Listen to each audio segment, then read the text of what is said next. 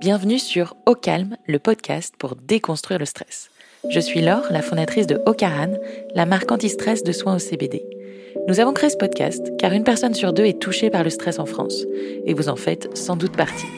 Les épisodes de Calme vous apprendront à canaliser votre stress grâce à des histoires inspirantes, des retours d'expérience et des conseils d'experts holistiques et médicaux. Le but? Vous donner les clés via des exemples concrets pour mieux le gérer et vivre enfin plus apaisé. Ça commence dès maintenant et c'est au calme. Aujourd'hui, je suis très heureuse d'avoir avec nous David. David Dupuis, tu es anthropologue. Tu t'es spécialisé dans les psychotropes, les substances hallucinogènes. Et on s'est rencontrés via Instagram. Euh, donc comme quoi, les psychotropes sur Instagram, ça rapproche. Bonjour David, est-ce que tu peux me dire qui tu es?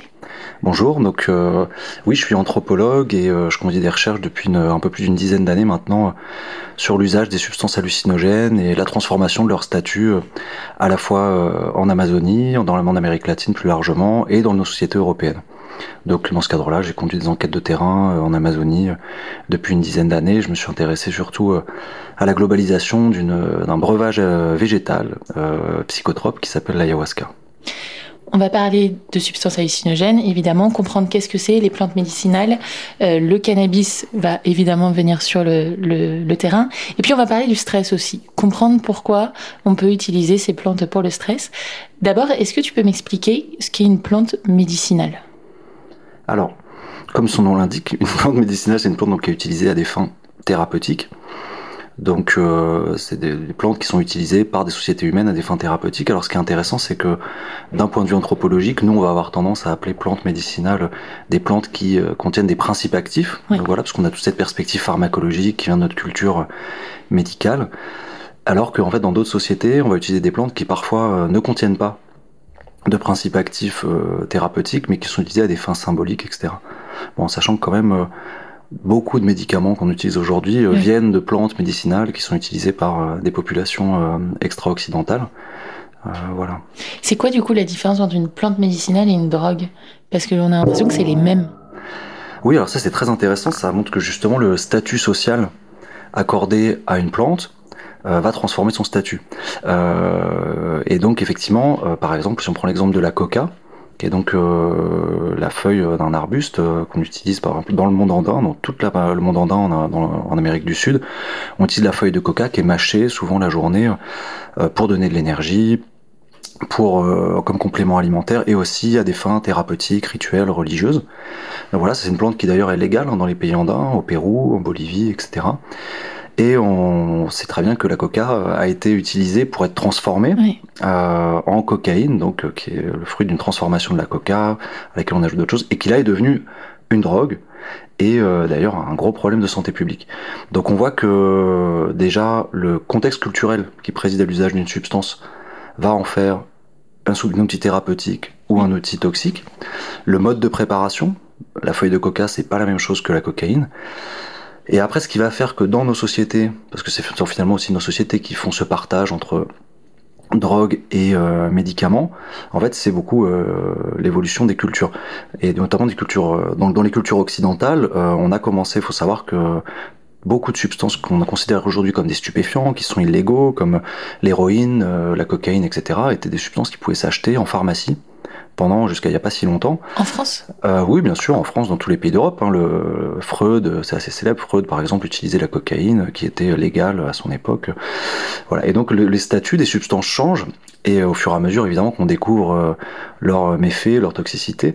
Et donc, ce sont en fait des conventions internationales, hein, principalement, qui ont euh, établi le statut de ces substances quelles substances on va classer comme drogue, etc. Alors, les critères qui sont retenus, pour faire passer une substance euh, au statut de drogue, euh, c'est d'abord sa toxicité, mais aussi son caractère addictif. Et euh, voilà. Alors, les frontières sont floues, puisque certaines drogues, comme le tabac ou l'alcool, sont légales, en sachant que le tabac est une, substance extrêmement addictive. La, fumée de tabac dans les tableaux des addictions, c'est au niveau de l'héroïne injectée. Et puis ils n'ont rien de médical. Pour le coup, on soigne pas avec le vin rouge. Oui, et en même temps, le tabac une plante médicinale en Amazonie. Par exemple, c'est la grande plante médicinale en Amazonie qu'on utilise pour beaucoup beaucoup de choses, quand on breuvage, on souffle le tabac euh, dans les rituels, ça a beaucoup beaucoup de fonctions. Et d'ailleurs, euh, quand j'étais en Amazonie, parfois ils étaient surpris, les, les, les, guérisseurs avec qui je travaillais, quand je leur disais que moi, dans ma culture, on considérait que c'était une substance très toxique, etc. Me, je parlais des cancers, ce genre de choses. Ils me disaient non, non, ça, ça, ça, peut pas être ça. et voilà, parce que dans l'initiation chamanique, le tabac est une plante très importante. Et en même temps, c'est peut-être aussi les substances qu'on rajoute dans le tabac qui font, qui peuvent donner oui. de la nocivité. Après, bon, tout ce qui est fumé, quand même, le produit d'une combustion en général, c'est pas terrible. Hein.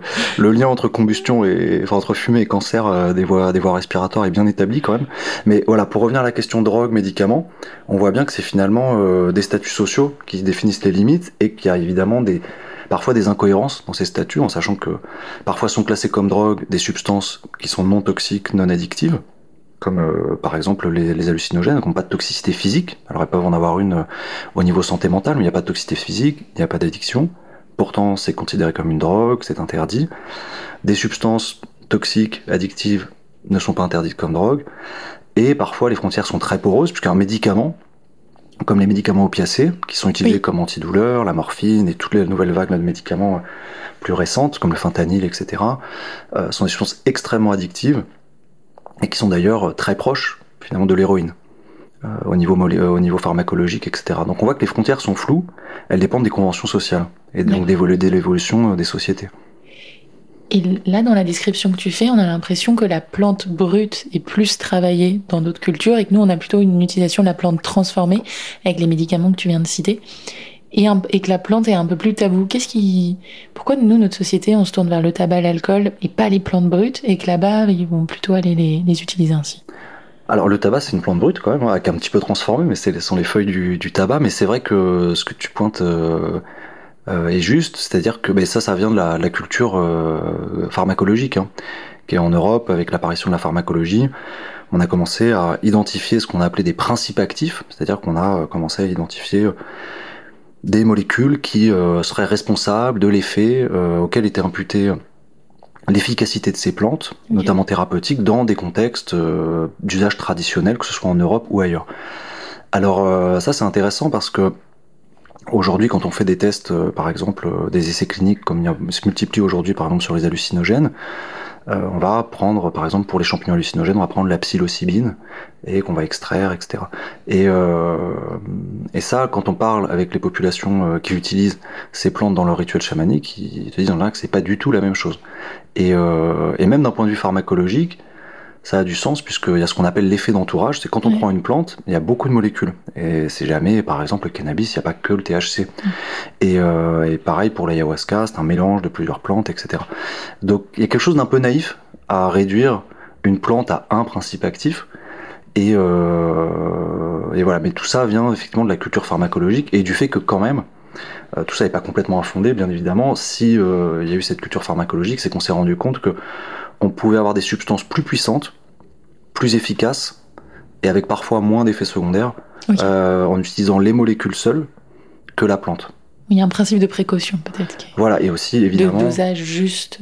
Voilà, et aussi évidemment, euh, tout ça est lié à la méthode expérimentale, aux essais cliniques. C'est beaucoup plus facile de tester l'efficacité d'une molécule en contexte expérimental que d'une plante dans laquelle va y avoir peut-être 20, 30, 50 principes mmh. actifs. Qu'est-ce qui soigne quand dans une plante, c'est difficile quand vous avez 40 molécules. Puis la réciprocité, tu, tu as pas les mêmes effets si la plante elle change de culture, de soleil. Voilà, c'est ça. Ok.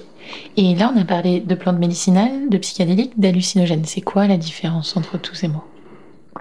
Alors, plantes médicinales, donc c'est tous les végétaux qui peuvent être utilisés à des fins thérapeutiques. Euh, psychotropes, euh, c'est toutes les substances qui vont modifier le fonctionnement euh, psychique du sujet, donc qui vont modifier l'état de conscience. Alors là-dedans, il y a les excitants, les stimulants, euh, il va y avoir des sédatifs. Euh... Tu peux nous donner des exemples? Ouais, alors bah, par exemple, les stimulants, on en connaît, hein, euh, le café, tout simplement, le tabac, et puis il y en a aussi des illégaux, hein, les amphétamines, la cocaïne, les, les, sédatifs, hein, le, par exemple les opiacés, tout ce qui est opiacé, c'est des choses qui tendent à détendre, à, ça très, des antidouleurs très efficaces aussi. Il y a aussi la famille des hallucinogènes, qui est notre grande famille euh, de, de, substances psychotropes. Et voilà, donc toutes les substances qui vont modifier l'état de conscience vont être appelées substances psychotropes. Okay. Et là-dedans, les psychédéliques, euh, donc c'est une sous-partie. Et alors ce terme, il a été inventé dans les années 50 par euh, Humphrey Osmond et, et Aldous Huxley dans leur euh, échange de lettres.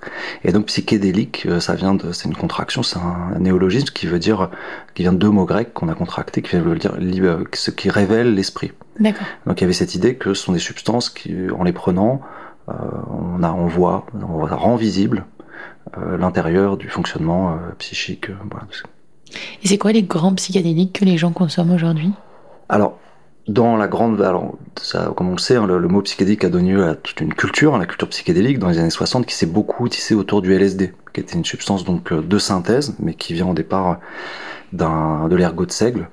Euh, donc le LSD est une substance connue, mais sinon il y a toutes les plantes qui sont utilisées dans des cadres, notamment dans des cadres traditionnels, euh, essentiellement par les populations autochtones des Amériques. Donc là, on a le, les cactus euh, à mescalide, donc le peyote par exemple, dans, qui est utilisé dans le nord du Mexique, par exemple chez les Huichol, euh, les champignons psilocibles qui poussent un peu partout dans le monde et qui ont notamment fait l'objet de rituels euh, importants euh, au Mexique, en Mésoamérique. En Amérique du Sud, en Amazonie, vous avez euh, des plantes comme l'ayahuasca, la datura euh, et, et d'autres cactus à mescaline. voilà, en sachant que le tabac aussi est, est un hallucinogène quand il est ingéré en grande quantité.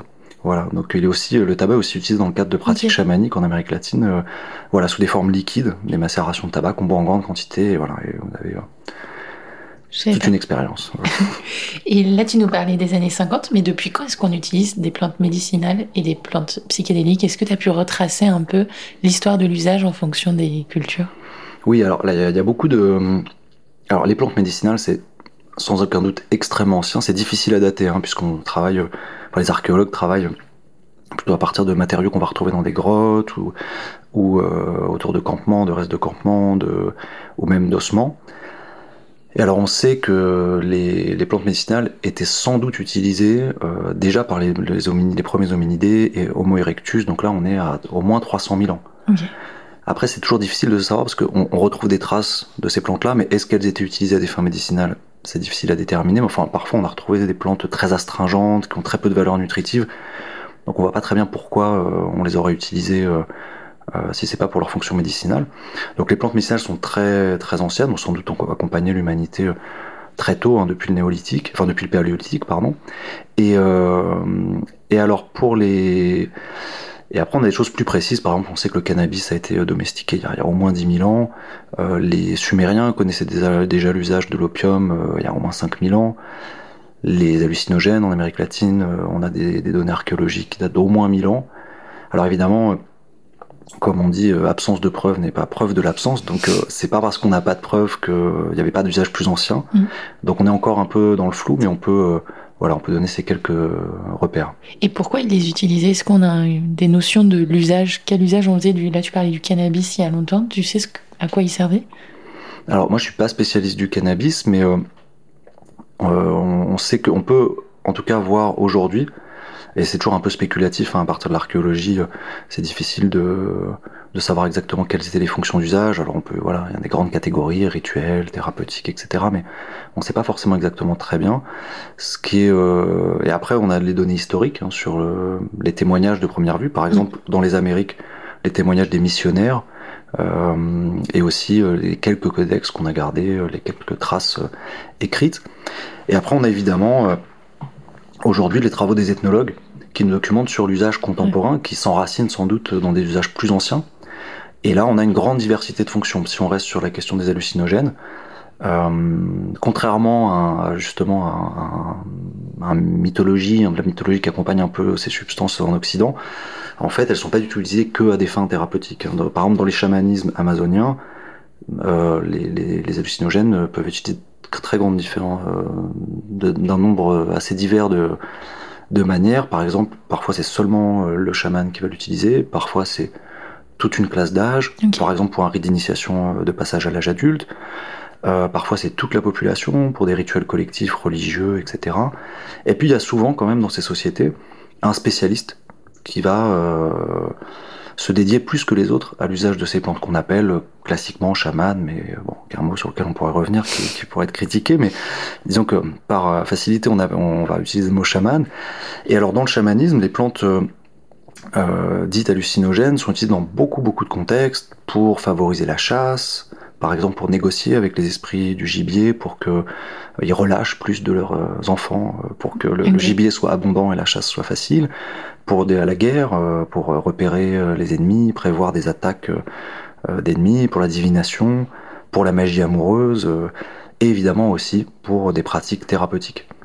Euh, voilà, alors là encore, ça peut varier. Que parfois c'est simplement le chaman qui utilise euh, la plante pour voir l'origine de la maladie euh, de son patient, négocier par exemple avec les esprits, etc., ou voir s'il y a une origine sorcellaire de la maladie, ou parfois c'est sont des plantes qui sont utilisées dans des rituels thérapeutiques collectifs.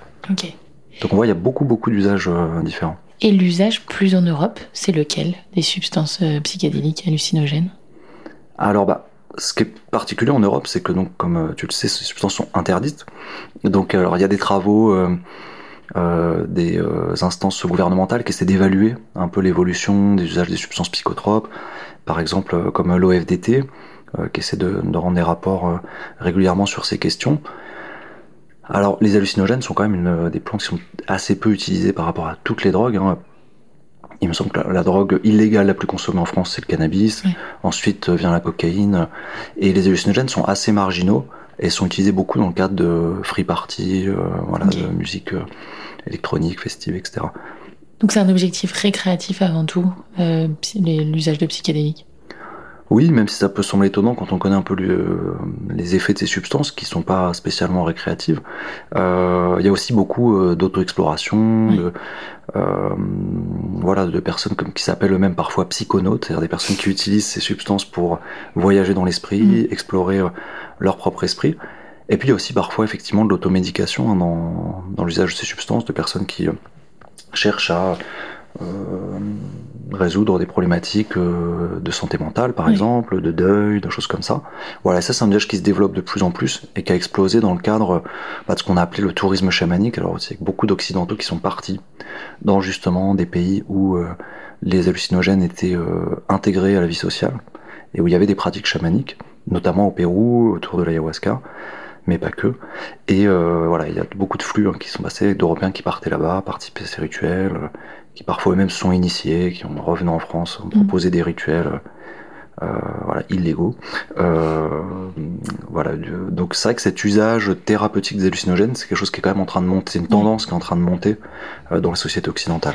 Ouais, le, cannabis, c'est 4% de consommateurs euh, réguliers mhm. en France, donc euh, c'est non négligeable, sur un usage récréatif, donc avec des fortes concentrations de THC.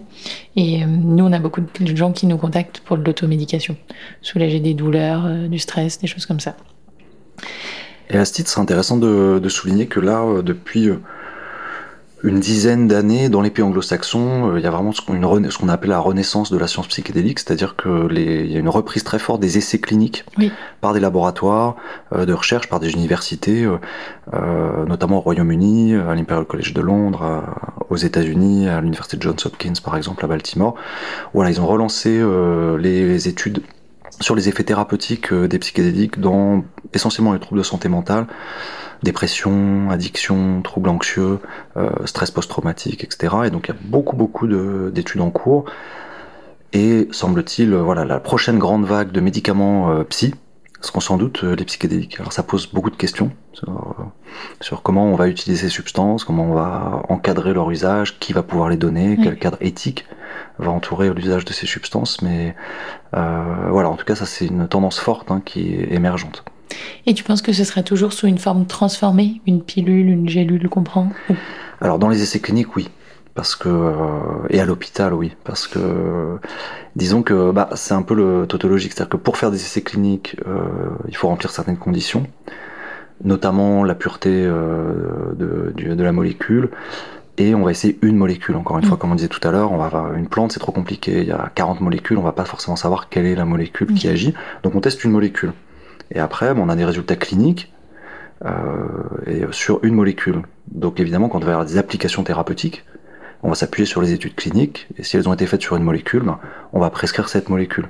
Donc sans doute que euh, les, applications cliniques euh, des hallucinogènes, telles qu'elles vont apparaître très probablement dans la prochaine décennie à l'hôpital.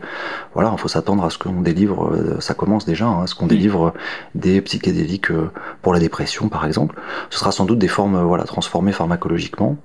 Voilà, en sachant que quand même cette vague de recherche psychédélique produit de manière générale quand même une euh, fait bouger les lignes hein, sur les, la prohibition, l'interdiction de ces substances. Et on a vu certaines villes, certains États euh, aux États-Unis euh, déprohiber, dépénaliser la possession et l'usage de ces substances et, et, là effectivement apparaissent des usages au bord sur, de, des usages cliniques hospitaliers et donc là on utilise plutôt les plantes. Ok. Et avec ton regard d'anthropologue, tu penses qu'elle vient d'où cette nouvelle vague euh, autour des psychédéliques? Comment ça se fait que d'un coup on s'intéresse de nouveau à ça? Alors déjà, bah, je pense qu'on peut dire sans trop se tromper que les sociétés occidentales sont en crise, hein, donc elles cherchent des, pistes, des solutions. Euh, que aussi les, euh, on a la santé mentale est quand même le parent pauvre de la médecine on a quand même peu de molécules qui sont à disposition pour le traitement de troubles de la santé mentale. On a quelques familles de molécules, hein, les, neuroleptiques pour la psychose, euh, les, ISRS pour la dépression, les benzodiazépines pour l'anxiété. on l'arsenal est assez limité. Hein. Donc euh, c'est vrai que beaucoup de médecins quand même voient euh, d'un bon oeil hein, l'arrivée d'une nouvelle famille de molécules parce que par exemple, il faut savoir que les dépressions, il y a beaucoup de dépressions résistantes au traitement actuel. Il y a un bon tiers des patients qui réagissent pas au traitement existant. Donc l'arrivée de nouvelles molécules est plutôt une bonne nouvelle, serait plutôt une bonne nouvelle à la fois pour les patients et euh, pour les médecins qui auraient de nouvelles options thérapeutiques. Après, euh, l'intérêt, enfin ce qui a été à l'origine du tourisme chamanique, c'est-à-dire voilà cet intérêt des occidentaux pour les plantes hallucinogènes et surtout leurs usages rituels dans leur dans leur cadre culturel d'origine, ça s'inscrit dans une, il y un switch culturel euh, dans les années 60 autour de ce qu'on appelait justement la contre-culture américaine qui a commencé en Californie et euh, qui a suivi, euh, qui, a, été dans la suite des mouvements décoloniaux, des luttes, des luttes décoloniales, et où finalement la figure de la, des populations occidentales, enfin les représentations collectives des populations occidentales s'est retournée, inversée et euh, tout en restant paradoxalement quelque chose de primitif. C'est-à-dire que en anthropologie, ce qu'on appelle alors voilà, l'anthropologie évolutionniste hein, avait posé au 19e siècle l'idée comme ça que les, les, les humains euh, évolué dans les différentes euh, soi-disant races humaines, mm. cultures humaines, en fait représenteraient certaines étapes dans l'évolution. Évidemment, la plus évoluée serait la population occidentale, et on aurait comme ça, euh, voilà, et donc comme si on a, donc quand on va en Amazonie chez des populations de chasseurs-cueilleurs, euh, l'idée hein, de cette anthropologie-là, qui est très datée, hein, que ouais, plus personne ne se réfère, c'est que quand on rencontre des populations de chasseurs-cueilleurs en Amazonie, en fait, ce sont des gens qui seraient restés. Mm au paléolithique qui n'aurait euh, et donc c'est cette idée qu'en voyageant on pourrait voyager dans le temps. D'accord. Et euh, alors c'est évidemment une, une, représentation qui a été abandonnée par les, les, chercheurs, mais qui est restée de manière paradoxale dans euh, les représentations collectives et notamment dans la contre-culture avec cette idée que les populations extra-occidentales, notamment les populations indigènes d'Amérique latine, seraient quelque part restées à un stade auquel plus ancien un stade de moins développé de civilisation que nous, et aurait de ce fait évité certains affres euh, de la civilisation, l'industrialisation, euh, et, euh, la sécularisation, etc. Et aurait donc gardé un rapport plus sain, plus équilibré avec la nature, la santé, la spiritualité, etc.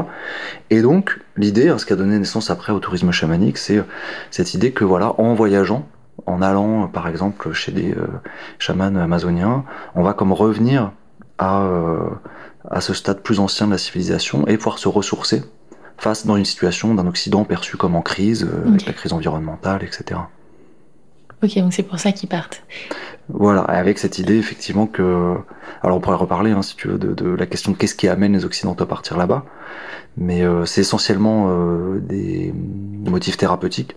Hein, beaucoup de gens euh, qui partent en Amazonie, euh, par exemple, prendre l'ayahuasca, partent des fins euh, pour se soigner, donc soit des choses physiques, des douleurs chroniques, des choses comme ça.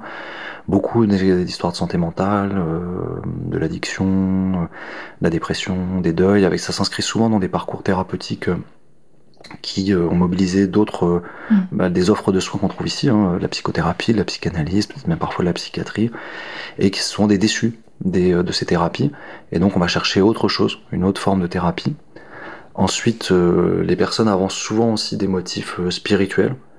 Donc là, on est aussi dans quelque chose qui s'est développé dans le cadre de la contre-culture, c'est-à-dire avec euh, l'effondrement de ce qu'on appelle euh, en sciences sociales les, religiosités héritées. Hein, avant, on naissait tous catholiques, on était tous catholiques, voilà, c'était pas une question. Et aujourd'hui, euh, chacun est appelé à se constituer sa propre religiosité, qu'on appelle d'ailleurs dans ces contextes-là plutôt spiritualité. Et on va prendre un peu le ti, un peu de ça. Donc le, le séjour en Amazonie, par exemple, avec les plantes hallucinogènes, la participation à des rituels chamaniques, ça va être une étape dans ce parcours et où peut-être que les mêmes personnes partiront l'année suivante en Mongolie, euh, participer à des, rituels chamaniques mongols, etc.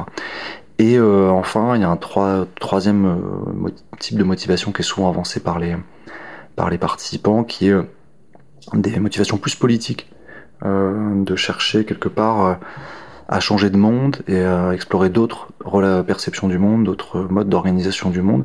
Et là, évidemment, il y a les questions de relations à la nature qui sont beaucoup euh, mises en avant par les usagers, avec l'idée d'aller construire une autre relation avec la nature en participant à ces rituels, avec cette idée que les populations euh, extra-occidentales seraient animistes, alors bon, ce qui mm. se discute évidemment, mais et donc elles auraient une relation euh, plus harmonieuse, plus équilibrée avec la nature et qu'on aurait à apprendre de ça.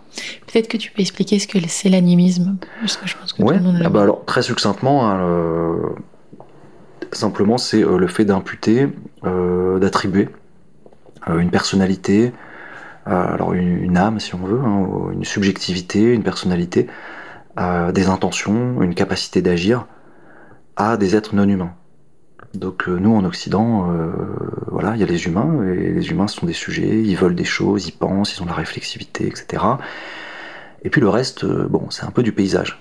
Il y a les objets, alors bon, il y a quand même les animaux, on voit bien que c'est pas exactement pareil que des objets, les plantes sont encore différentes, mais on n'impute pas une intériorité de type humaine aux non-humains. Les humains sont exceptionnels, ils sortent du lot. le contexte animiste, c'est plutôt l'inverse, c'est-à-dire qu'on va euh, imputer une intériorité de type humaine, une capacité de vouloir, de réfléchir, euh, d'agir, etc., à l'ensemble des êtres. Et c'est comme si tous ces humains avaient des déguisements différents, des vêtements différents. Et il y aurait des, humains habillés en humains, des humains habillés en jaguar, des humains habillés en plantes.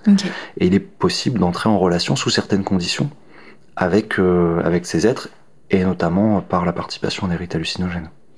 Ok, donc si je comprends, l'une des raisons pour lesquelles on a ce retour un petit peu des psychédéliques, euh, des plantes hallucinogènes, c'est une quête de sens, euh, l'absence de religion, le besoin de se rencontrer soi, euh, et donc les gens viennent chercher du sens par ces breuvages, se connecter. Et aussi parce que je pense que le breuvage est là quand même en partie comme l'excuse pour le décentrement culturel, pour aller se trouver ailleurs. Euh, et donc c'est toute la question du voyage, d'aller euh, aussi dans la forêt, d'aller participer à des rituels qu'on comprend pas très bien, euh, etc. Et d'ailleurs, peut-être que ça pourrait arriver sans plantes hallucinogènes. Et par mm. exemple, le tourisme chamanique en Mongolie, il n'y a pas d'usage de plantes hallucinogènes. Un chamanisme, c'est une chamanisme au tambour, donc on n'utilise pas d'hallucinogènes, en tout cas dans la plupart des régions. Et il y a quand même une activité de tourisme chamanique qui s'est développée. Est-ce que pour utiliser des psychédéliques, on a besoin d'un chaman? Et sinon, à quoi il sert le chaman? Alors, euh, est-ce qu'on doit euh, Je sais pas. Euh, en tout cas, il faut. Alors, dans les, dans les cultures dans lesquelles il existe des chamans et où leur et où leur activité est importante pour accompagner l'usage des psychédéliques, par exemple, là où moi j'ai travaillé en Amazonie péruvienne, euh, le chaman, en fait, c'est c'est quelqu'un qui euh, a subi une initiation qui consiste essentiellement, donc là moi j'ai travaillé par exemple en Amazonie, qui consiste essentiellement donc à faire ce qu'on appelle des diètes, donc qui sont des retraites dans la jungle, euh, qui sont accompagnées de tout un tas de prohibitions alimentaires, sexuelles, relationnelles, et euh, où le guérisseur va ingérer des plantes et jusqu'à rencontrer justement cet esprit je pense que dans l'animisme, voilà, il y a cette idée que quand on dit voilà les esprits des plantes, ça peut paraître abstrait, mais en fait, quand on parle d'esprit des plantes en, en Amazonie, c'est simplement on parle de cette personne qu'il y a à l'intérieur de la plante, dans cette perspective animiste. Et cette personne, pour la rencontrer, bah, il y a certaines conditions. Et euh, la diète, c'est une des techniques qui permet d'aller rencontrer, créer des relations avec ces êtres qui sont à l'intérieur des plantes. Donc voilà, on s'isole dans la forêt, on parle plus à personne, personne ne va nous toucher, etc. Il y a vraiment cette idée aussi qu'on peut aller rencontrer les esprits des plantes en coupant les communications humaines, donc il faut pas trop parler aux humains. Et on va boire la plante, boire la plante qui va peut-être d'abord venir dans les rêves, etc. On va tisser progressivement des relations avec elle. Et puis alors là, dans les pratiques du chamanisme métis d'Amazonie péruvienne sur lesquelles je travaille, à un moment, on va peut-être recevoir un chant qu'on appelle Icaro dans la région. Et, euh, et ce chant, c'est vraiment le signe de l'alliance avec euh, l'esprit végétal, puisque c'est ce qui fait qu'on va pouvoir le convoquer, l'appeler euh, à des saints, par exemple, dans les travaux thérapeutiques. Donc c'est d'abord une initiation qui est longue, hein, contrairement à voilà aussi à la mythologie du, tourisme chamanique. Hein, voilà, c'est souvent plusieurs années. Hein. Euh, voilà, et c'est très exigeant. c'est très difficile. Et donc l'idée c'est qu'un un guérisseur, donc on dit curandero là où j'ai travaillé, donc ça c'est intéressant, c'est que dans la région par exemple ils n'utilisent pas le mot chaman. D'accord. En Amazonie, dans les guérisseurs d'Amazonie péruvienne, les guérisseurs des peuples métis. ils commencent à l'utiliser un peu parce qu'ils ont compris que c'était le mot qui marchait avec les occidentaux. Mais eux-mêmes s'appellent curanderos, c'est-à-dire guérisseurs tout simplement, ou vegetalista, c'est-à-dire végétaliste. Ok. Et euh, très joli. voilà, c'est un beau mot et qui désigne le principal de leur activité, c'est-à-dire que ce sont des personnes qui connaissent les plantes, c'est-à-dire qui savent où les trouver dans la forêt, qui savent quelle partie de la plante utiliser, comment les préparer, et qui en outre, ont développé des relations personnelles, intersubjectives, avec les esprits des plantes, qui vont permettre que, théoriquement, euh, éviter les mauvaises interactions avec les plantes pour le patient, et euh, permettre de faire un travail thérapeutique. Puisque ça, c'est quelque chose d'intéressant aussi dans le chamanisme amazonien qui est souvent occulté hein, par la, mythologie du tourisme chamanique, c'est que souvent, euh, dans le chamanisme, les plantes sont ambivalentes, hein, sont des êtres comme les autres. Donc c'est pas juste des, des personnes gentilles euh, qui nous veulent que du bien. Et il y a souvent cette dimension où il faut se méfier, mm. il faut garder certaines distances, il faut contenir. Et donc c'est là aussi hein, la fonction du, du chaman, c'est aussi de d'être un intermédiaire humain finalement dans la relation entre le patient et la préparation végétale, par exemple, si on reste sur les plantes, et qui va permettre que tout se passe bien. Après, il y a aussi des chamanismes qui utilisent peu les plantes. Euh, et, là, donc c'est un travail euh, différent, qui, euh, voilà, on va peut-être pas s'apesantir que là on est sur les plantes aujourd'hui. Et comment tu as fait pour l'étudier Donc tu disais que tu as été travailler sur le terrain. Combien de temps? Comment tu étudies les chamans? Mm, mm. Alors, euh, effectivement, alors en anthropologie, euh, on fait ce qu'on appelle effectivement un terrain, euh, voilà, qu'on fait en général pour notre thèse de doctorat, qui est un peu le rite initiatique pour entrer dans la, confrérie des anthropologues, et, et, donc qui est souvent long. Hein. En France, on valorise encore des terrains longs, donc de minimum 18 mois. Euh, voilà, on va partir euh, loin de chez nous et on va aller partager euh, la vie quotidienne des personnes dont on veut comprendre les représentations, les pratiques, etc. Donc le principe de la méthode de la méthode de recherche de l'anthropologie, c'est ce qu'on appelle l'observation participante. Alors en gros, l'idée de base, c'est voilà, c'est que pour connaître quelque chose, on peut, il suffit pas de lire dessus, il suffit pas non plus d'aller là-bas et juste observer. Il y a cette idée que participer aux pratiques que l'on étudie, permet de les comprendre dans l'intérieur. Alors, déjà pour des raisons évidentes, c'est que ça inspire un peu de la suspicion si vous êtes là à mm. regarder comme ça, bon, il y a un moment.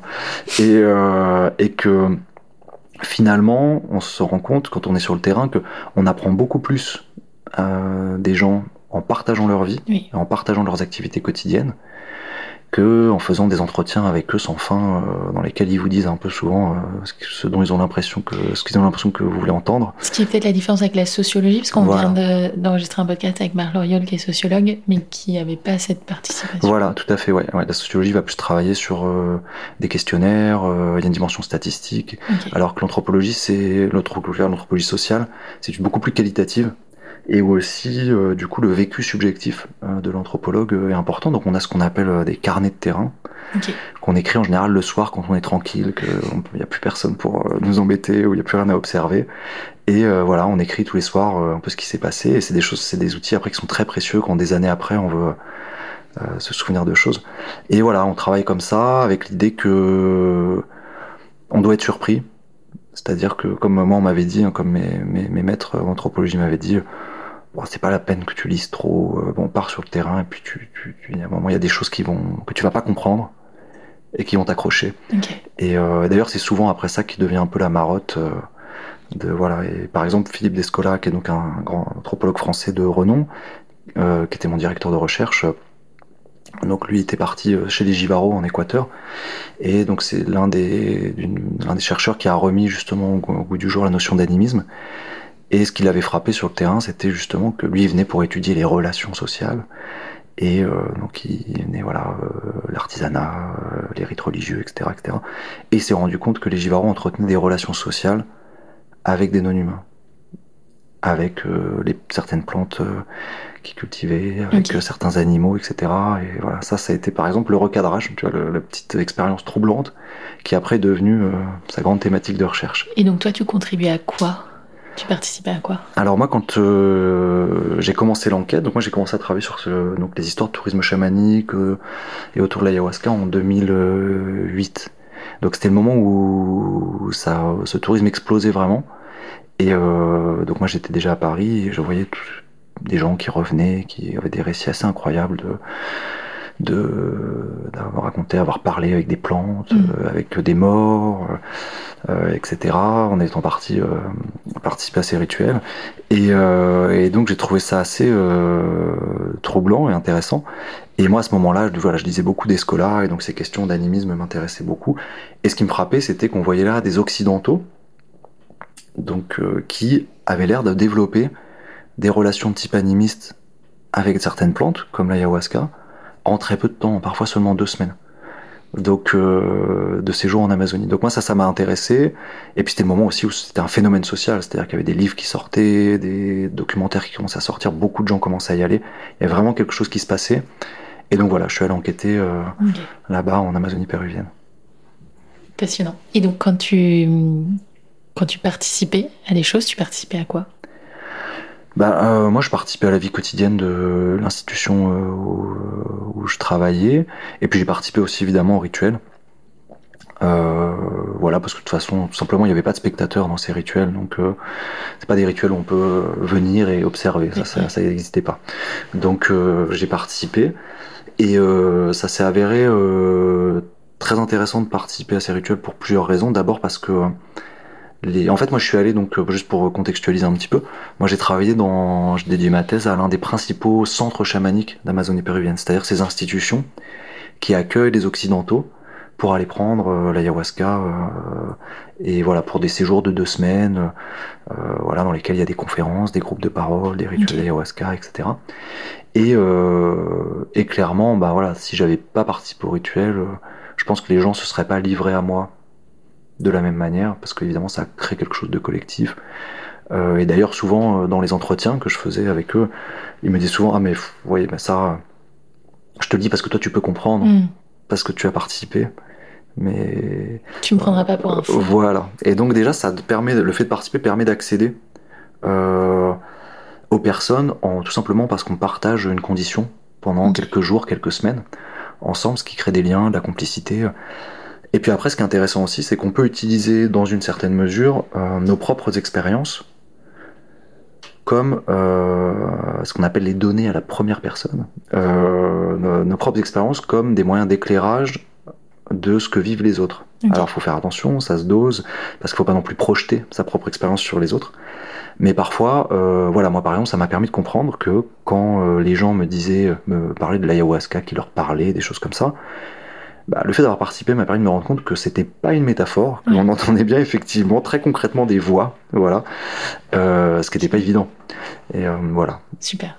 On fera un podcast dédié sur l'ayahuasca parce que c'est un sujet passionnant dont tu es l'expert, un des plus grands experts en France. Donc on va faire un sujet dédié pour reboucler sur euh, les plantes psychotropes, on voit là un retour en ce moment de tendance, donc on a parlé du chamanisme, avec une spiritualité derrière, euh, dans toute la philosophie New Age du yoga, il y a aussi beaucoup de spiritualité.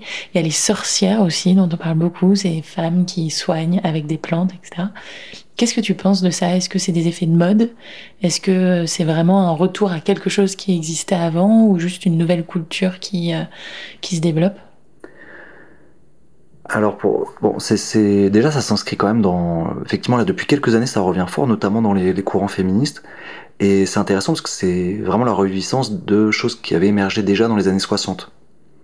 Donc euh, si c'est lié à des phénomènes historiques plus anciens, c'est d'abord dans les années 60, avec, comme on le sait, qui était une période importante pour le féminisme aussi, et, euh, et où effectivement sont apparues ce qu'on appelle les spiritualités New Age, et donc qui sont donc des formes de spiritualité composite, qui sont liées aussi à l'effondrement des, des, des, grandes autorités religieuses et à l'émergence euh, progressive d'un individualisme qui est de plus en plus marqué, où donc peu à peu s'est imposé l'idée que euh, les individus pouvaient composer eux-mêmes leur propre euh, religiosité en allant piocher, comme on disait tout à l'heure, un peu peut-être euh, au soufisme, mm. un petit peu au chamanisme amérindien, un petit peu au christianisme, et voilà, avec cette idée que chacun pourrait composer ce qu'il souhaite. Euh, et alors, ce qui est intéressant dans ce mouvement New Age, c'est que euh, il y a toujours ce besoin d'aller euh, revendiquer une origine très ancienne. Si on regarde la plupart des courants New Age, vous disent ah oui mais alors ça en fait c'est la tradition la plus ancienne, etc. Et euh, alors ça c'est à prendre vraiment avec des pincettes. Euh, par exemple, ce qu'on voit aujourd'hui en France, euh, qu'on appelle druidisme, est quelque chose de euh, très fantasmé. Euh, enfin, c'est un rapport. Euh, on, a, on, a, très très peu de données hein, sur ce qu'était le druidisme. Par exemple, pour cette, on a essentiellement les les récits de Jules César pendant la conquête de Gaulle. Il n'y avait pas de traces écrites. Donc en fait, voilà, ça c'est une recomposition très récente. Donc là, c'est vraiment une forme de spiritualité euh, très récente, hein, ce qu'on appelle aujourd'hui le druidisme. voilà, je parle de ce qui se pratique dans les, dans les cercles New Age, mais qui se revendique de quelque chose de très ancien, de l'Antiquité, voilà. Et, euh, et, en fait, c'est un petit peu pareil euh, avec l'histoire de sorcières et même avec cette histoire de chamanisme dont on parlait avant. C'est-à-dire que il y a une fascination pour euh, les choses anciennes. Et alors là, il y a beaucoup d'éléments hein, qui peuvent venir éclairer cette dynamique-là. Mais entre autres, ce qui est, qui est, un point important, c'est encore une fois cette idée évolutionniste que voilà, peut-être que l'Occident aurait évolué dans une mauvaise direction. C'est souvent hein, les représentations qui sont partagées. Il y a une sorte de courant anti-moderne hein, aussi, mm. souvent dans ces, dans ces milieux-là, avec une critique euh, ben voilà, de la modernité, qu'elle soit technique, euh, dans la relation à la nature, l'urbanisation, etc. Et donc il y a cette idée que l'Occident aurait pris une mauvaise direction et qu'il faudrait comme revenir en arrière pour retrouver le bon chemin. Et du coup, toutes les pratiques culturelles qui sont identifiées à des choses plus anciennes, comme par exemple le chamanisme, alors que le chamanisme est quelque chose de très contemporain, hein, euh, euh, c'est très valorisé. Et par exemple, ça c'est beaucoup, euh, c'est très clair avec l'exemple du chamanisme. Par exemple, ce, les personnes qui ont lancé le mode de ce qu'on a appelé ensuite le néo-chamanisme, c'est par exemple un anthropologue comme Michael Arner, qui est un spécialiste des Jivaro, qui était d'ailleurs euh, quelqu'un qui faisait des travaux assez sérieux avant de verser dans des choses un peu étranges.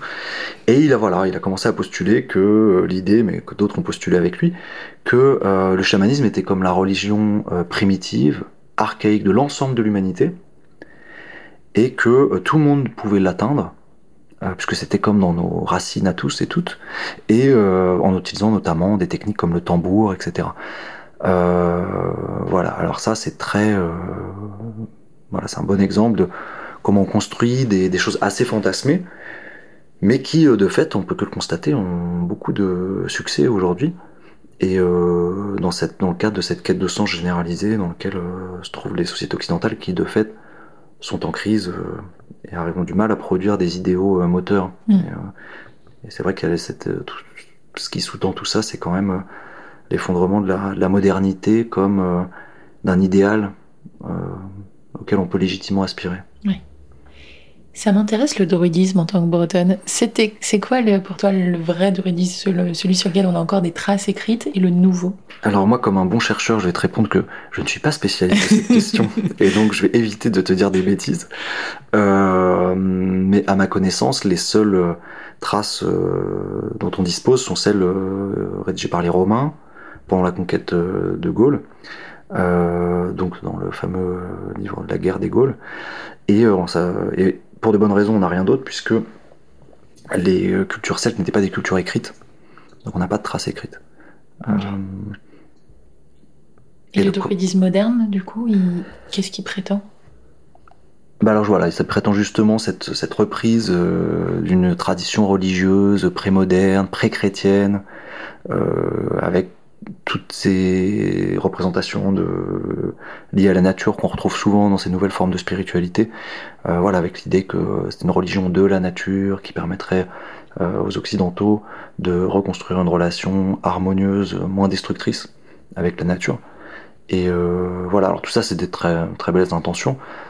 Simplement, voilà, le, la revendiquer, le lien revendiqué avec euh, ce que les, les, historiens appellent le druidisme est très ténu. Hein. Ok. Voilà.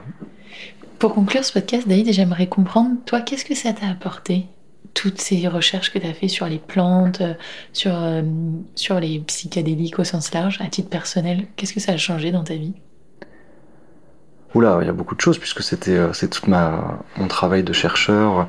Bah déjà, ça m'a permis d'aller vivre euh, ailleurs, de m'immerger dans d'autres sociétés, d'autres cultures, d'autres conceptions de la santé et de la maladie, ce qui est euh, bah, très intéressant en soi. Et après, ce qui permet aussi de de développer d'autres manières de se relationner euh, au monde. Et ça, c'est peut-être un des un des cadeaux euh, que, que fait euh, le terrain à l'ethnologue, c'est qu'après voilà, on peut un peu penser mm. de deux manières, voilà, et avoir et garder en soi deux manières de penser, une manière occidentale qui est la nôtre, qui évidemment domine quand même puisque on est né ici, on a grandi ici, et en même temps voilà, on est initié à une autre vision du monde, un autre rapport au monde que le partage du quotidien finalement a peu à peu nourri. Et voilà, c'est quelque chose qu'on garde. Et, et, voilà, donc je peux, je peux voir aussi le monde euh, d'un point de vue animiste, mm. euh, ce qui ajoute euh, beaucoup de poésie à ma vie. Donc voilà, c'est déjà ça. Merci beaucoup pour tout le partage de ces connaissances. Et c'est pas la fin, puisqu'on va te retrouver du coup dans un deuxième podcast sur l'ayahuasca pour vraiment comprendre cette plante, ce qui d'ailleurs n'est pas vraiment qu'une plante, comment elle fonctionne et pourquoi, pourquoi on prend l'ayahuasca. Merci David, vraiment, merci pour ton temps. Merci Laure, à, bientôt. C'est la fin de cet épisode, j'espère qu'il vous aura offert quelques clés pour une vie plus apaisée. Si vous aimez au calme, n'hésitez pas à le partager à vos proches, à nous mettre 5 étoiles et à nous écrire des petits commentaires, ça nous aidera beaucoup. Pour découvrir tous les bienfaits du cannabis breton pour le corps et l'esprit, rendez-vous sur ocaran.com et entrez le code OCALM, H-O-K-A-L-M, pour bénéficier de 10% de réduction sur votre commande. Merci à tous pour votre écoute et à très vite pour un nouvel épisode.